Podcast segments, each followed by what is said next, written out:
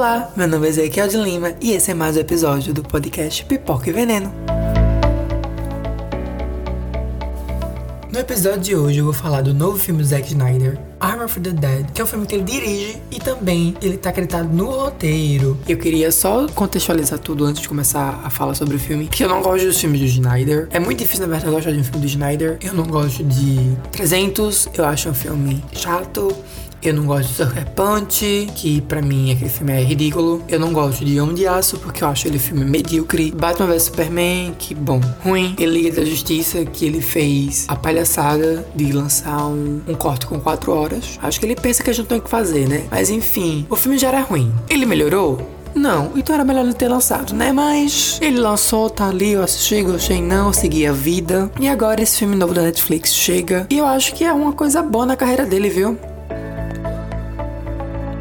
A história do filme é mais ou menos essa. Scott Ward, que ele é o protagonista e interpretado pelo Dave Bautista, ele foi um dos profissionais que ajudaram a Las Vegas ser evacuada durante o ataque zumbi. Logo depois disso, ele não é, não tem muitas oportunidades e vai trabalhar num restaurante. E lá ele é contratado por um milionário para roubar 200 milhões de dólares que estão no fundo de um cofre dentro de um cassino. A abertura do filme, eu acho que gostei dela. Tem slow motion, tem, mas ela conta a história pra gente. Ela conta como foi essa invasão zumbi de Las Vegas. Antes de começar, né, tem. Eu não vou dar spoiler, mas assim, eles mostram o acidente que causou toda a invasão e como esse acidente acontece. É muito tosco, muito, muito tosco. Eu, quando vi, fiz não. Isso é assim, é pra ser levado a sério ou, ou ele tirando sarro dentro do próprio filme. Mas não, gente, ele, pelo que entendi, ele quer ser levado a sério com esse filme. Boa sorte. O filme, ele tem uma vibe meio Esquadrão Suicida com The Walking Dead e da mesma forma que The Walking Dead se perde no caminho, o filme também se perde, mas eu acho que talvez ele peca pelo excesso, porque são duas horas e meia de filme. E são duas horas e meia desnecessárias. Não precisavam ser um filme de duas horas e meia. Com certeza, se o filme tivesse uma hora e quarenta, assim, até duas horas, eu acho que o filme ficaria no ponto bom. Mas eu, ele não é como Batman vs Superman, que é um filme maçante de se assistir. Não, ele é um filme que, sim, que você bota e o tempo passa, passa, passa. E é legal, assim, é uma experiência até tranquila. O Dave Bautista que protagonizou o filme, inclusive eu tive uma surpresa muito positiva com, com o personagem dele, porque eu pensei que fosse aquele personagem machão e tal. Meio que é, mas ele.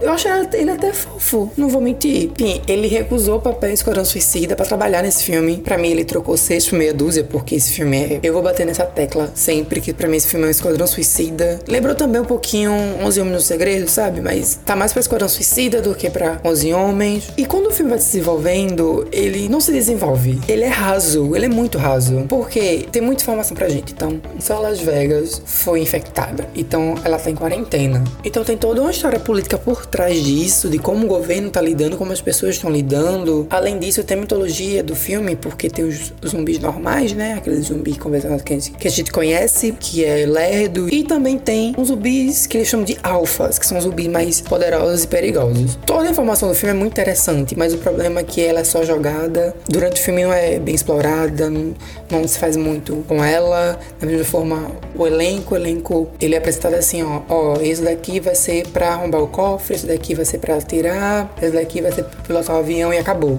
O que eles vão fazer no filme é o que eles estão, o que eles foram apresentados, não tem nada mais pra acrescentar. E todo o filme do Zack Snyder é conhecido por ter muito slow motion, até excessivo. Watchmen, que é outro filme dele que eu não suporto, é assim, mas eu acho que nesse filme tem poucos slow motion. Na verdade, se eu entrasse no cinema ou assistisse em casa sem saber que esse filme é do Zack Snyder, eu não iria falar esse filme, esse filme é do Zack Snyder. Eu nunca iria, eu não queria adivinhar que esse filme é do Zack Snyder, porque não parece do Zack Snyder. E é por isso que eu gostei. Sinceramente, acho que é por isso que eu gostei do filme. Eu achei ele, achei ele raso, achei, eu achei esse filme muito pipoca. De pipoca, pipoca mesmo. Aquele filme que a gente assiste assim numa tarde.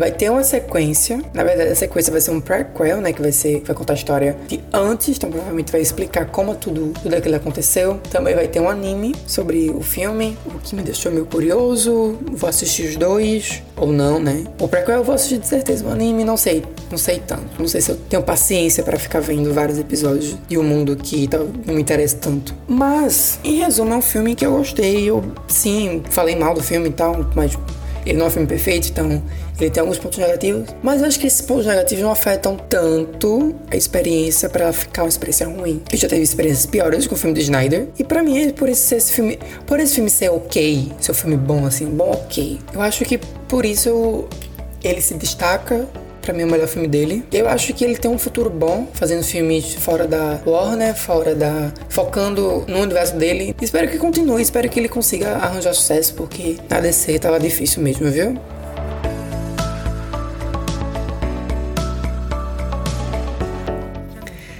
E esse foi mais um episódio do podcast Pipoca e Veneno. Muito obrigada a você que escuta, a você que tá compartilhando o podcast. Continue compartilhando, que isso me ajuda muito, tá bom? Tem episódio novo toda terça e quinta aqui. Muito obrigada e até o próximo episódio. Bye!